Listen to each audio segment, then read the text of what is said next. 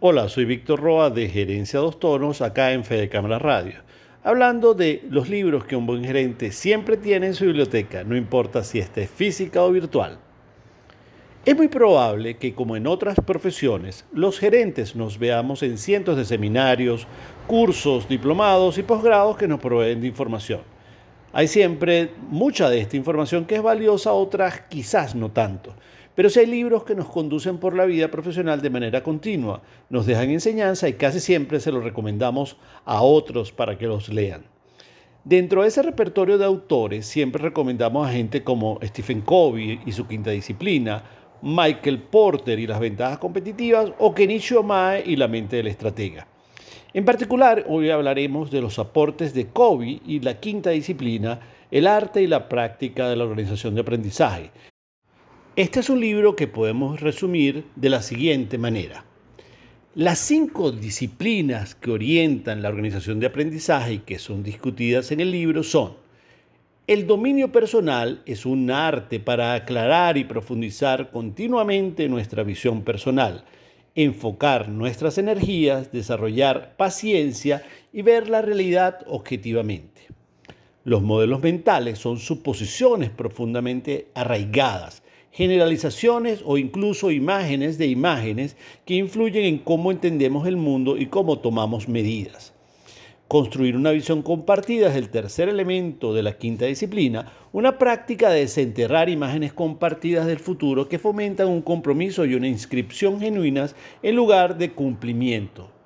La cuarta es el aprendizaje en equipo comienza con el diálogo, la capacidad de los miembros de un equipo para suspender sus posiciones y entrar en un verdadero pensar juntos.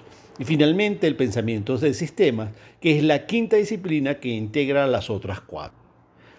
Además de las disciplinas que Senge sugiere que son beneficiosas para lo que él describe como una organización de aprendizaje, también plantea varios hábitos o mentalidades perjudiciales percibidas a la que se refiere como discapacidades de aprendizaje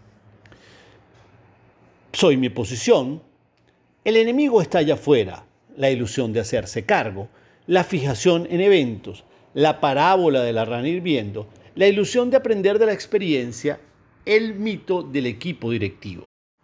Entonces, las 11 leyes que Peter Senge nos da en este libro son, los problemas de hoy provienen de las soluciones del ayer. Cuanto más se empuje, más fuerte empujará el sistema.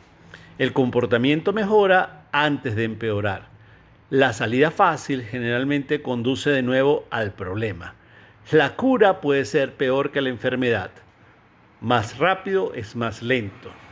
Causa y efecto no están estrechamente relacionados con el tiempo y el espacio. Hay pequeños cambios que pueden producir grandes resultados, pero las áreas de mayor apalancamiento son a menudo las menos obvias. Puedes tener tu pastel y comértelo también, pero no todas las cosas las puedes tener a la vez. Dividir un elefante por la mitad no produce dos pequeños elefantes y no hay culpa.